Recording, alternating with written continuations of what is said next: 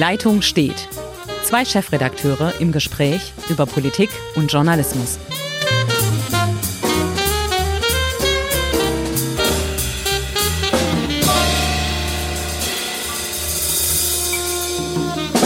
Hallo, herzlich willkommen zu einer neuen Folge von Die Leitung steht. Mein Name ist Hendrik Roth. Ich bin Chefredakteur der Schwäbischen Zeitung in Ravensburg und am anderen Ende der Leitung, wie immer, sitzt Uli Becker, Chefredakteur der Südwestpresse in Ulm. Ja, hallo zusammen, Hendrik. Die Leitung steht, alles ist bestens. Und Hast du denn auch dein Handy fest in der Hand? Nicht, dass es gleich enteignet wird bei unserem Thema. Du, also äh, das Handy gehört ja zu den persönlichen Gütern und ich glaube, da wird äh, Kevin Kühnert keine Hand drauf bekommen, um es zu enteignen. Ah. Ähm, und äh, da ich auch nicht zu den Großgrundbesitzern zähle, die also Latifundien in diversen Städten haben, ich glaube, wir haben uns das letzte Mal über Eigentumswohnungen unterhalten, da weiß ich gar ja. nicht mehr ob du nicht betroffen wärst. Also, aber das ja, ich wäre betroffen, ich wäre betroffen, aber wir können ja jetzt für die Hörer wirklich sagen, um was es heute geht. Wir reden über Kevin Kühnert mit seinen Vorschlägen, Ideen, Überzeugungen, wie die Bundesrepublik Deutschland sich weiterentwickeln soll. Das werden wir tun, genau. Und ähm, ich finde diese Diskussion, also die letzten Tage waren ja sehr aufgeregt. Die Zuhörer haben es vielleicht verfolgt. Kevin Kühnert hat in der Zeit ein Interview gegeben und hat dabei unter anderem gesagt, dass er sich dafür einsetzen würde, dass BMW kollektiviert wird, wobei man nicht so genau weiß, was das heißt, aber er äh, hatte halt gesagt, dass es ihm eigentlich egal wäre, ob da am Klingelschild BMW steht oder äh, ein staatlicher Betrieb. Und dass er andererseits der Meinung ist, dass Menschen nur die Wohnung besitzen sollen, in der sie auch leben. Genau. Ich würde gerne zu Beginn unserer Debatte erstmal ein bisschen ins Humoristische gehen. Hm.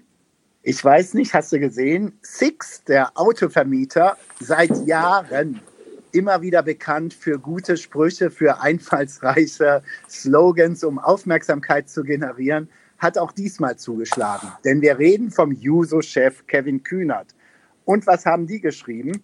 Lieber Kevin, vor einem Bild, wie er irgendwas erzählt, gerne gleich auch alle Autobesitzer enteignen. Und da muss ich sagen, Bingo Six, als Autovermieter hätte ich auch was gegen privaten privates Eigentum beim Auto. Wunderbar. Ja, aber. Dann, ja, bitte. Ja, aber ist es denn nicht so, dass man, ähm, kann man es wirklich noch ernst nehmen, was der Kevin Kühnert da gesagt hat? Muss man es ernst nehmen? Ist die Diskussion nicht viel zu aufgeregt? Ich denke, da kommen wir gleich im Laufe unseres Gesprächs zu. Ich denke auch, wir können es mal auf eine andere Ebene heben. Aber auf der anderen Seite auch noch mal, um ein bisschen es lockerer zu sehen. Ich weiß nicht, ob es die Titanic war oder irgendjemand, im Internet ähm, postete in den letzten Tagen, Huch, der Juso-Chef, also der Chef der Jungsozialisten, ist ein Sozi. Und da ist natürlich auch was dran. Also ein bisschen entspannter sein. Und ich erinnere mich jetzt wirklich, ich gehöre ja jetzt auch schon zu den älteren Herrschaften, an die Mitte der 70er Jahre. Da gab es die Jungsozialisten bei der SPD und die Jungdemokraten bei der FDP. Da war die FDP noch nicht eine reine wirtschaftsliberale Partei, sondern gerierte sich auch als linksliberale Partei. Und beide Jugendorganisationen, wir reden also von so 1975, 76, und da erinnere ich mich genau dran, kamen mit dem Vorschlag um die Ecke, dass niemand mehr als 5000 Mark in Deutschland verdienen dürfe.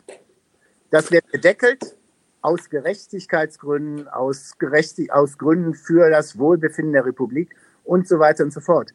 Und da ist auch keiner Amok gelaufen, sondern hat gesagt, gut, das ist der Vorschlag der Jungsozialisten und der tatsächlich in dieser Zeit linken Jungdemokraten der Jugend der FDP. Und jetzt haben wir ein Erdbeben hoch 10, nur weil ein Juso-Chef in meinen Augen eher Blödsinn erzählt, aber egal, es ist sein gutes Recht. Ja, natürlich ist es ein gutes Recht und die Aufgeregtheit, das ist ja auch wieder so eine mediale Geschichte, dass wir also jedem Stöckchen, das uns hingehalten wird, ähm, dass wir eben über jedes, über jedes Stöckchen springen und alle hinterher hecheln und meinen, sie müssten jetzt da was zu sagen. Und ähm, der Johannes Kahrs vom Seeheimer Kreis der SPD, also die konservativeren SPDler oder die konservativeren SPDler vertritt, die wittern ja schon den Untergang der Partei und dann direkt auch des Abendlandes. Das ist vielleicht ein bisschen viel und ein Juso muss ein Juso sein. Und ähm, also wir erinnern uns, dass André Hernandez in ihrer Zeit als Vorsitzende der Jungsozialisten ähm, auch den Gerhard Schröder angekoffert hat, dass es krachte. Also das, ja. ist, das ist ja alles nicht neu. Trotzdem. Und Gerhard Schröder, Gerhard Schröder war ein ausgesprochen linker Juso-Chef, Stammkap, ja. Marxist. Ich glaube, es gibt sogar den Spruch von Gerhard Schröder, ja, Komma, ich bin Marxist. Und wir erinnern uns ja, unser heutiger Ministerpräsident, äh, der ja als Grüner und Katholik ja heute doch sehr konservativ daherkommt, hat ja auch eine kommunistische Vergangenheit die man auch nicht hinter ihm hinterherträgt und von der er selber sagt, naja, das war eine Irrung und Wirrung der Jugend. Ähm, also von daher kann Kevin Kühnert natürlich das gut behaupten. Und trotzdem finde ich es nicht so harmlos, weil es ist eine andere Zeit als die 70er Jahre, als so ein Drei-Parteien-System. Ähm, na, wann kamen die Grünen? Na, da war es noch ein Drei-Parteien-System, ja. als so ein Drei-Parteien-System eigentlich sehr gefestigt war und dann die äh, radikaleren Kräfte und die jüngeren Kräfte halt ähm, ihre Meinung preisgaben und dann vielleicht auch manchmal komplett neben der Spur lagen. Kevin Kühnert hat natürlich schon, und dazu ist er, ich halte ihn ja für ein politisches Talent. Ob er immer schlaue Dinge sagt, ist eine andere Geschichte, aber er nimmt Strömungen auf. Und er macht das natürlich in einer Zeit, wo, und das schlägt den Bogen zur letzten Brücke, äh, zur letzten Woche, schlägt die, die Brücke zur letzten Woche, wo ähm, das Thema Enteignung und die Diskussion über eine neue Wirtschaftsform, die wir finden müssen, über ein neues Zusammenleben eine ganz andere Qualität vielleicht wieder hat, als das noch vor ein paar Jahren der Fall war. Also er nimmt das schon sehr populistisch auf, vermengt alles in einer schönen Soße ja. und treibt dann die Politiker vor sich her, die sich natürlich auch vor sich her treiben lassen. Aber das macht er ganz geschickt. Und ich weiß nicht, ähm, ich glaube, seine Vorschläge, so mancher hält die für salonfähig und es sind nicht mehr wenige. Ja, trotzdem möchte ich ein bisschen relativieren. Ich habe mich mal auch am Wochenende, habe ich mir wirklich viel, äh, habe ich mich durchgewälzt, was so auch Kollegen, schließlich sind wir zwei Leiter von Redaktionen, da muss man mal gucken, wie die anderen reagieren und so weiter. Ähm, da gibt es so ein paar Punkte, die sollte man auch so mal auch als Medienmacher auch mal selbstkritisch sehen. Da gab es zum Beispiel in der FAS, in der Frankfurter Allgemeinen Sonntagszeitung, beileibe kein Sozialistenblatt. Ähm, die sind ganz von der anderen Seite gekommen und haben gesagt, meine Herren, da hat die Zeit, in der war, hat ja Kühnert seine Thesen losgelassen, die haben schon sehr zugespitzt und haben natürlich, so wie wir es ja auch oft machen bei Interviews, wo wir schon versuchen, dass der Interviewte schon noch mal mit irgendeiner Granate um die Ecke kommt, ähm, haben schon sehr professionell gearbeitet und ich weiß gar nicht, ob der Kühnert, ob ihm das so bewusst ist. Ähm, so schreibt es in der FAS, dass eigentlich, der, oder wenn man das Interview nachliest, Kühnert kommt ja selber nicht mit BMW um die Ecke, sondern das ist eine Nachfrage der Zeitkollegen. Ja, ich meine, der der arme Kevin, der da aufs Glatteis geführt worden ist. Also die Theorie für dich halte ich für ein bisschen gewagt. Ich kenne die Interviewerin sehr gut, die das Interview mitgeführt hat, die Tina ja. Hildebrand, Leiterin des Berliner Büros. Das ist schon eine, die ihr Geschäft ausgezeichnet versteht. Aber nee, auch, ich wollte auch nicht sagen, der Nein, aber, der, aber das ist auch, so, aber aber das so, ist ne? auch eine, eine, eine, ausgezeichnete und vor allem auch, auch eine, eine, eine, sehr faire Journalistin. Und wenn, wenn er nach BMW gefragt wird und lässt so einen ja, raus, klar dann weiß der kleine Kevin natürlich ganz genau, was er da tut. Der ja. ist ja nun, ähm, der hat ja in der, in der ganzen äh, Wahl der Andrea Nahles zur Parteivorsitzenden und der neuen Ausrichtung der SPD, da hat er ja schon eine ganz schlaue Rolle gespielt, im Hintergrund die Fäden gezogen, auf eine Art und Weise, die man, wenn man ihn jetzt sieht, also so ein bisschen der ewige Student und sieht so aus, als könnte er kein Wässerchen drüben, hat er schon eine sehr elegante Rolle gespielt und die Themen gesetzt. Und wenn wir jetzt, wir wollen da jetzt nicht drauf eingehen, aber nur am Rande CO2-Steuer, auch da setzt er wieder die Punkte und sagt, ja, wenn das nicht beschlossen wird, dann steht die Koalition aber ähm, zur Debatte. Also das macht Kevin Kühnert sehr geschickt. Und auch dieses, also das ist das, und darum verstehe ich auch ein Stück weit die Aufgeregtheit. Es ist halt nicht die Aussage eines jungen Mannes, der der vielleicht im Furor über die Versäumnisse der Marktwirtschaft sagt, so, jetzt muss sich alles ändern, sondern er nutzt eine Welle, eine populistische Welle in diesem Land und da setzt er sich drauf und surft die ab. Das ist ein gutes Recht, das kann er machen. Nur meine inhaltliche Meinung ist, das ist A gefährlich und B geht es den Menschen zu gut.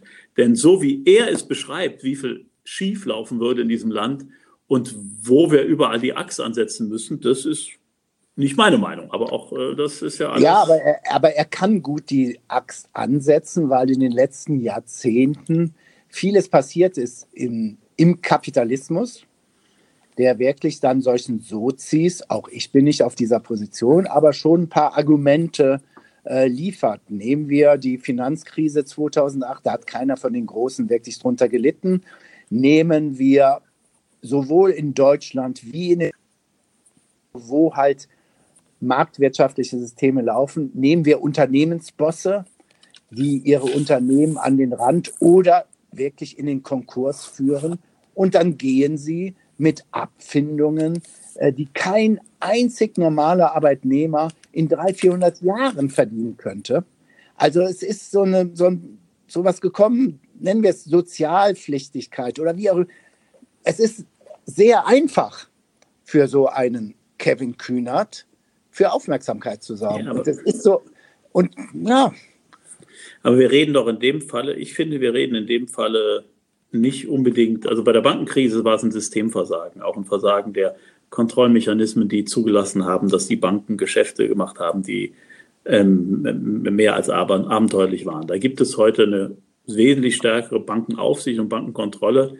Ähm, die machen wieder ihre Spielchen, ihre Geschäfte, aber ich glaube, da ist zumindest ein Stück weit auch verändert worden im, im Gegensatz zu 2008.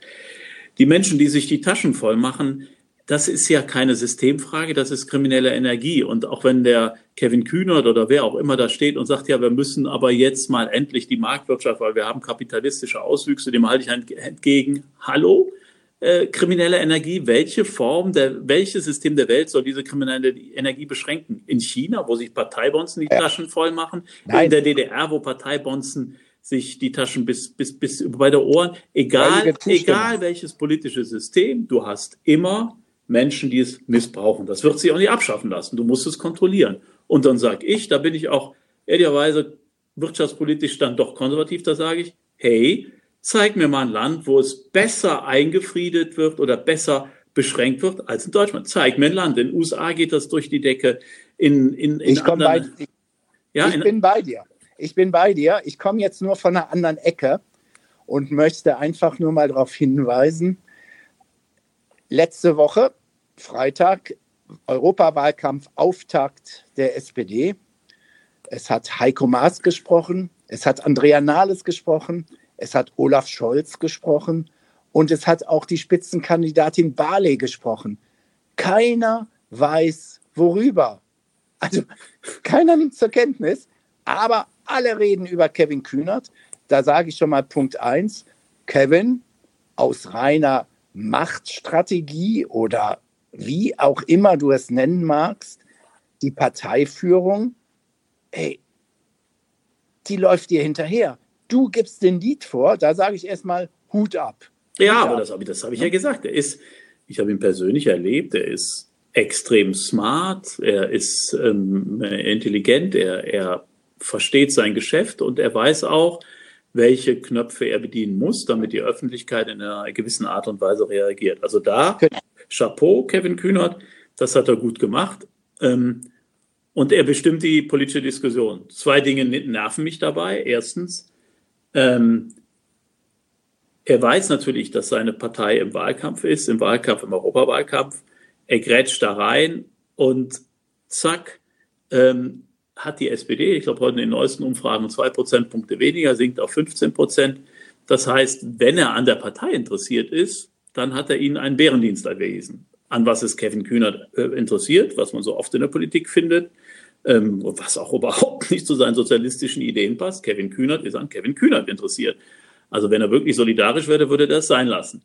Ähm, das zweite, das zweite ist, äh, er stellt die Systemfrage. Natürlich haben wir in diesem Land Probleme. Natürlich haben wir Auswüchse im Hinblick auf die Entwicklung der Mieten. Natürlich haben wir Auswüchse auch im Bereich des Managements. Natürlich haben wir äh, Menschen wie Herr Winterkorn, die selbst herrlichen Konzern geleitet haben und sich jetzt wundern, ähm, dass sie dafür belangt werden, dass sie offensichtlich mit Abgaswerten fahrlässig umgegangen sind und ja, man weiß es noch nicht, aber vielleicht auch äh, wissentlich gelogen haben.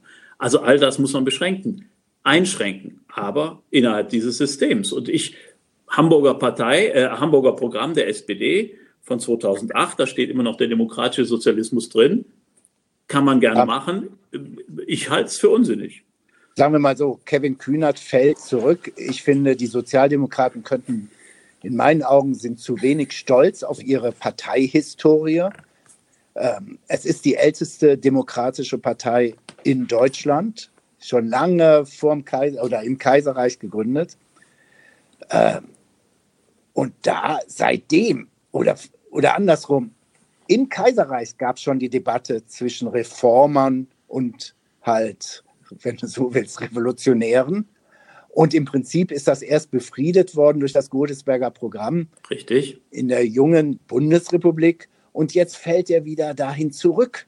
Also vor, er fällt eigentlich vor Godesberg zurück und das stört auch mich, denn, und das meine ich in aller Nüchternheit auch so sagen zu können, mit nenn es Kollektivierung, nenn es Verstaatlichung, nenn es wie auch immer, Ringelpiez mit anfassen und so weiter und so fort. Es löst ja überhaupt kein Problem, vor dem wir jetzt stehen im Zuge der digitalen Revolution. Er kommt mit den marxistischen Antworten des 19. Jahrhunderts auf die industrielle Revolution. Jetzt stecken wir in einer digitalen Revolution und er kommt mit einer, ja, mit einem philosophischen Gedankengebilde, das äh, Mitte des 19. Jahrhunderts entwickelt worden ist.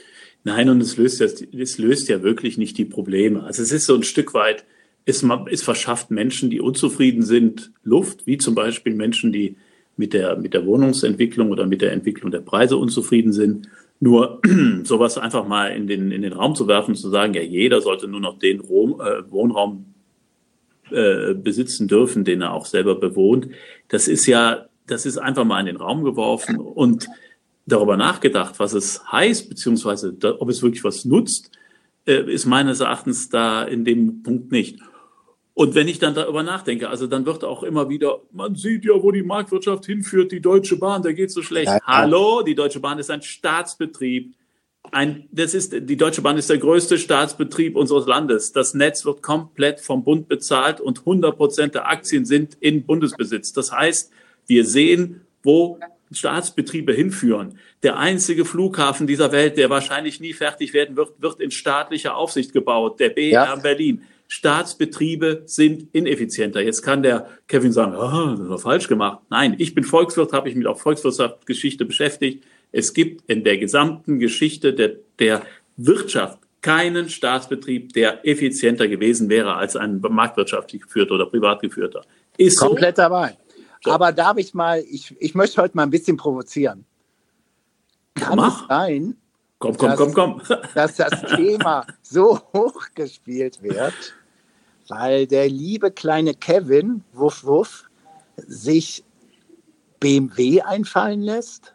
Es geht um das Auto des Deutschen liebstes Kind. Hätte er gesagt, Moment mal, äh, ich gucke mal auf die letzten paar Wochen zurück. Deutsche Bank, Commerzbank. Die Commerzbank ist im Zuge der Finanzkrise verstaatlicht worden. Äh, wir verstaatlichen jetzt mal die Deutsche Bank. Ich glaube, es hätte sich niemand aufgeregt. Jetzt geht es ums Auto. Es gab im Postillon, im digitalen Postillon halt eine so eine Karikatur, wo, es, wo der Nachbar den BMW seines Nachbarn vergesellschaftet hat.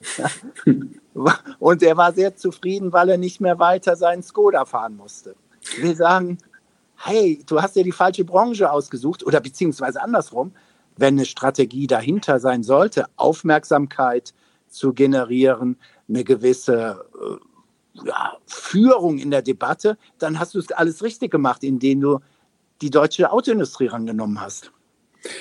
Ist da, glaubst du, dass so viel Taktik und Strategie, also das ist ja oftmals so, äh, es gibt Äußerungen und dann fangen wir alle an zu analysieren, was hat er gemeint, was hat er gewollt. Ich glaube, die Wahrheit ist viel einfacher.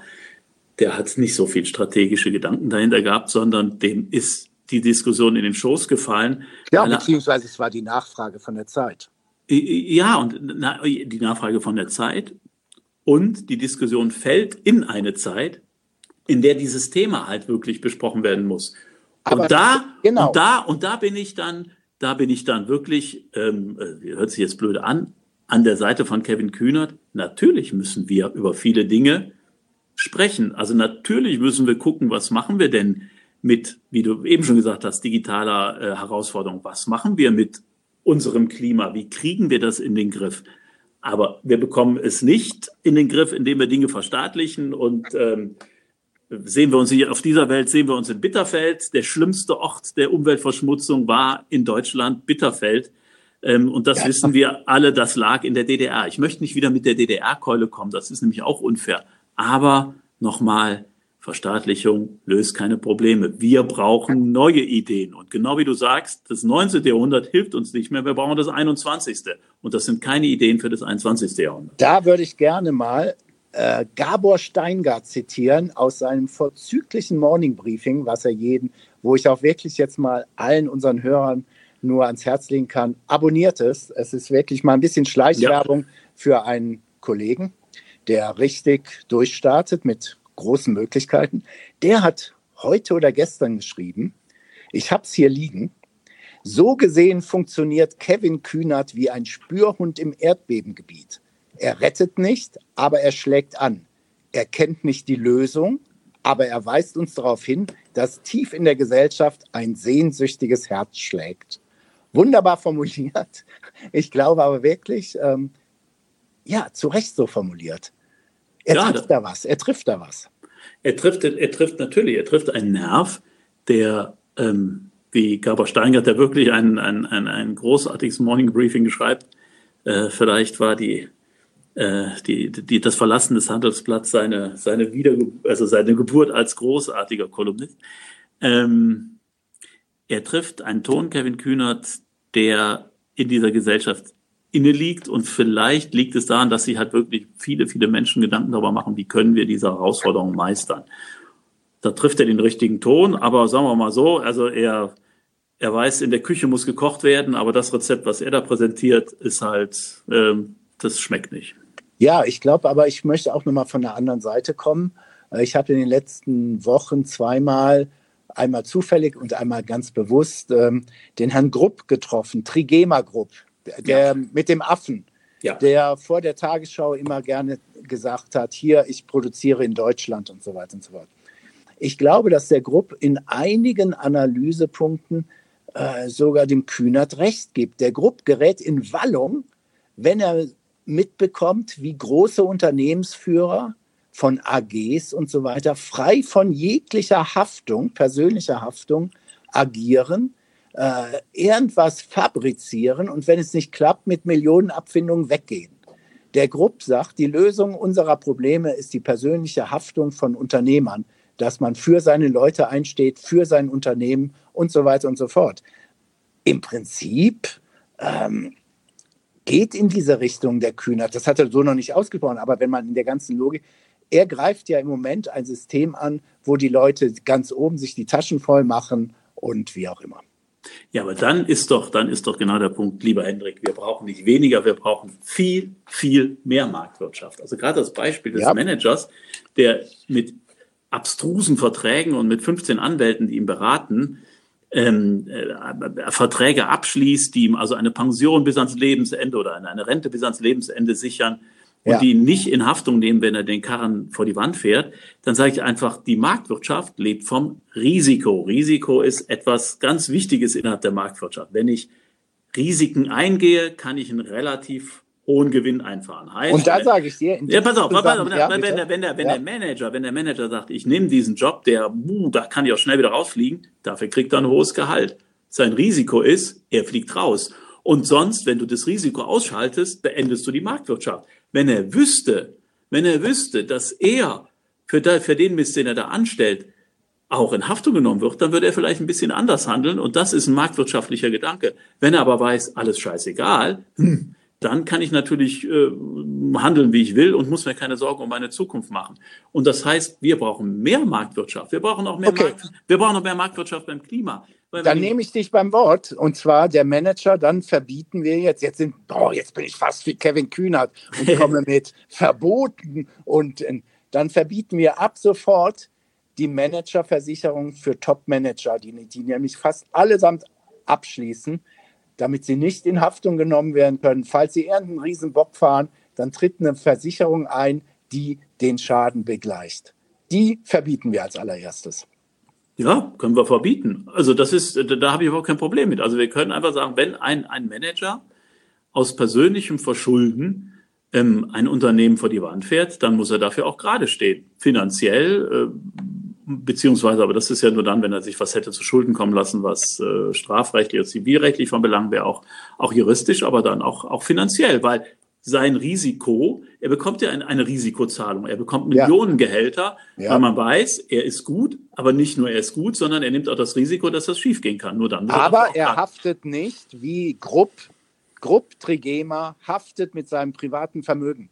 Ja, das ist aber auch, das ist doch auch der Unmut der Mittelständler. Die Mittelständler, gerade hier in Baden-Württemberg, haben ein hohes, ein, ein, ein, ein hohes Bewusstsein für ihre Unternehmen und sagen oft oder werfen diesen Managern vor, meist hinter vorgehaltener Hand, weil man natürlich auch den Ärger nicht will, dass es unverschämt ist, dass die das Geld der anderen, der Aktionäre verpulvern, aber ja, wenn es weg ist, ist es weg, und sie selber mit, wenn es persönlich haftende Gesellschafter sind, bis hin zu ihrem Privathaus in der Pflicht stehen, für den Schaden aufzukommen. Und ja. Dann sieht man auch äh, merkwürdigerweise oder nicht merkwürdigerweise, sondern natürlich sehr verständlicherweise sieht man diese Auswüchse nicht. Und das ist für mich Marktwirtschaft. Um das noch zu Ende zu führen. Marktwirtschaft ist ja auch im Klima die Lösung. Weil wenn wir endlich dazu kämen, dass wir die externen Faktoren, die wir verschmutzen auf Teufel komm raus, Wasser, Luft, Umwelt, wenn das in die Kosten fließen würde, dann gäbe es keine 9-Euro-Flüge quer durch Europa wenn das wirklich in die Kosten einfließen würde. Das machen wir aber nicht. Und wenn das getan würde, das hat nichts mit Sozialismus zu tun, das ist reine Marktwirtschaft. Und ein 9-Euro-Flug quer über Europa ist einfach abstrus, weil wir die Dinge, die wir damit verschmutzen, nämlich die Luft, nicht in Rechnung stellen. Also das sollte sich mal jeder, der über den Sozialismus fabuliert, äh, vor Augen halten und dann mal wieder auf die Marktwirtschaft kommen. Total. Aber um nochmal zu Beginn unseres Gesprächs haben wir gesagt, ähm, wird, ist nicht alles jetzt maßlos überzogen, dass ein Vorsitzender einer Organisation, die auch noch Jungsozialisten heißt, sozialistisch argumentiert, finde ah. ich völlig okay.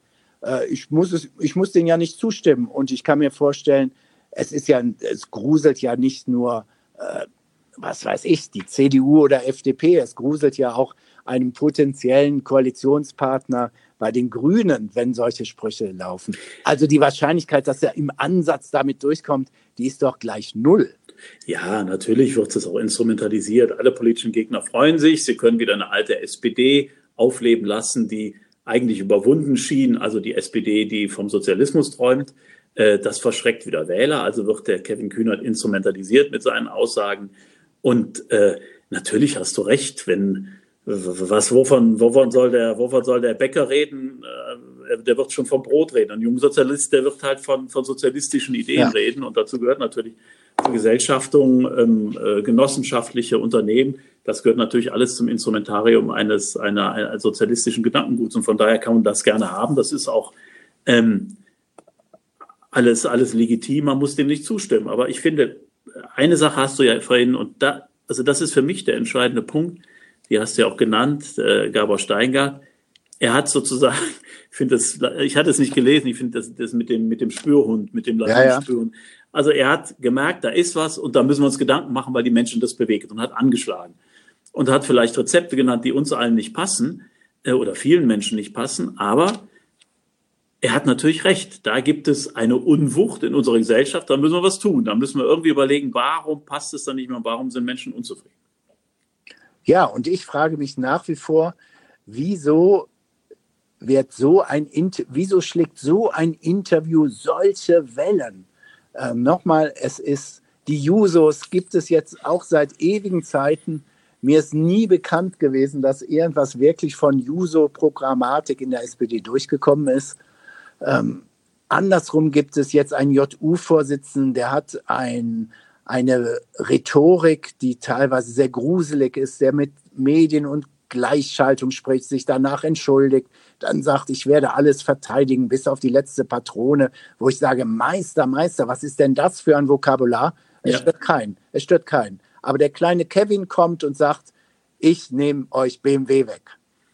Und, naja. alle, und alle sind auf dem Baum. Aber dann, da, da zeigt er, dass es ein Thema ist, warum das bei ihm so funktioniert hat. Du hast ja eben schon mal gesagt, das Auto, vielleicht war es das, aber es liegt auch dann natürlich, es war das eine Thema Auto, das andere Thema Wohnung. Wohnungen sind ja auch das große Thema zurzeit in Berlin. Also das heißt, er hat da zwei Themenfelder angesprochen, auf die wir alle anspringen.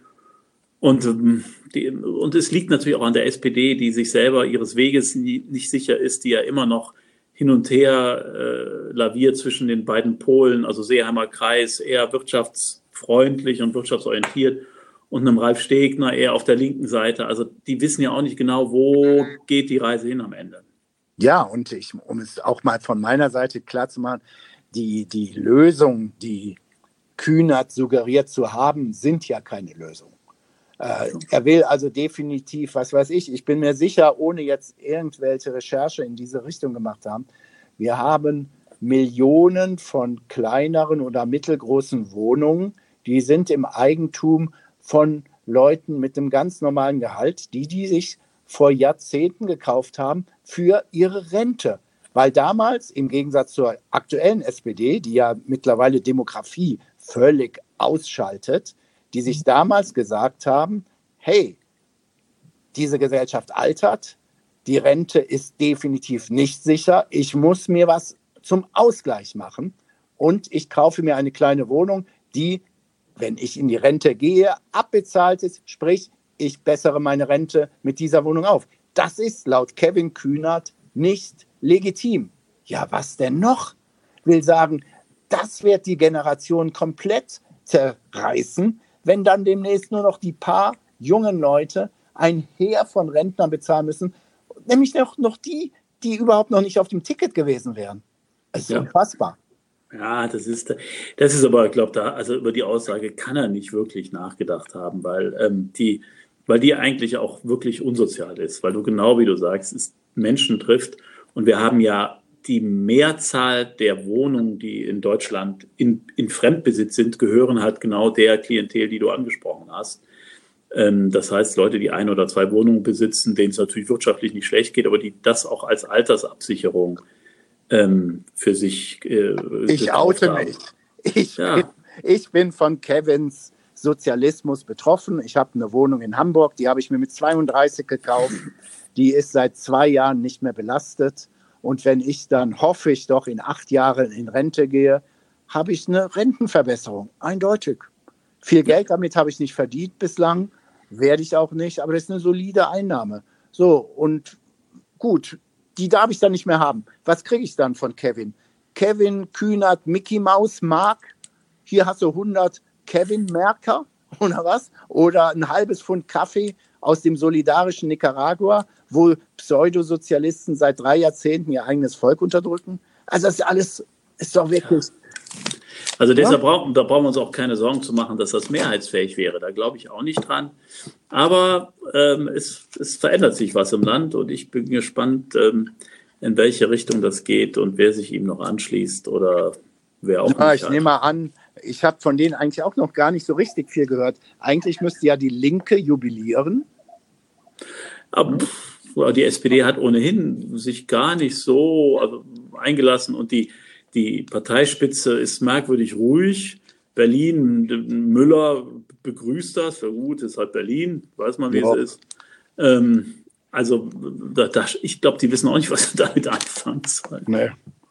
Also. Sehr schön das war's doch eigentlich, oder? Weiter sollten wir es jetzt auch nicht, denn dann machen wir ja das, was wir den anderen vorwerfen, dass wir das alles auch nochmal multiplizieren und richtig, richtig ernst nehmen. Ich finde, man kann es ein bisschen lässiger nehmen. Wie zu Beginn gesagt, diese Sixt-Werbung finde ich sensationell. Enteigne gleich alle Autobesitzer. Dann habe ich als Autovermieter richtig guten Markt. ähm, und damit sollte man es belassen. Genau. Auf der anderen Seite sollte sich die SPD-Führung mal fragen, wieso sie mit ihren Themen nirgendwo durchkommt und dann kommt ein Juso-Chef und es explodiert. Eben, also es war schon das Schlusswort, aber du, ich muss nur, du hast vollkommen recht, als Katharina Barley Spitzenkandidaten zu Europa, zum Europawahlkampf, die auch wirklich gut sprechen kann, die was zu verkaufen hat, die dringt nirgends durch und äh, Kevin hingegen schon. Da würde ich mir anstelle der Politiker schon mal überlegen, was ist eigentlich los? Ja, so ist es. Wollen wir mal warten, was die Woche passiert und wir sprechen uns nächste Woche. Wir sprechen uns nächste Woche. Ich wünsche den Zuhörern alles Gute und dir, Hendrik. Bis dahin. Jo, ciao. Alles klar. Ciao, ciao.